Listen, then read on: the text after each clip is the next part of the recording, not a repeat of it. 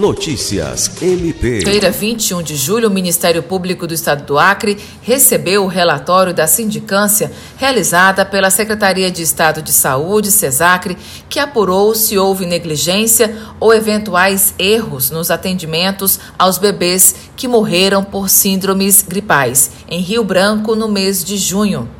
O documento foi entregue por representantes da Casa Civil do Governo do Estado, da CESACRE e da Procuradoria-Geral do Estado e recebido pelo Procurador de Justiça Francisco Maia Guedes, coordenador do Centro de Apoio Operacional de Defesa da Criança e do Adolescente, e pelo promotor de Justiça Ocimar Sales Júnior, que atua na primeira Promotoria de Justiça especializada de Defesa da Saúde.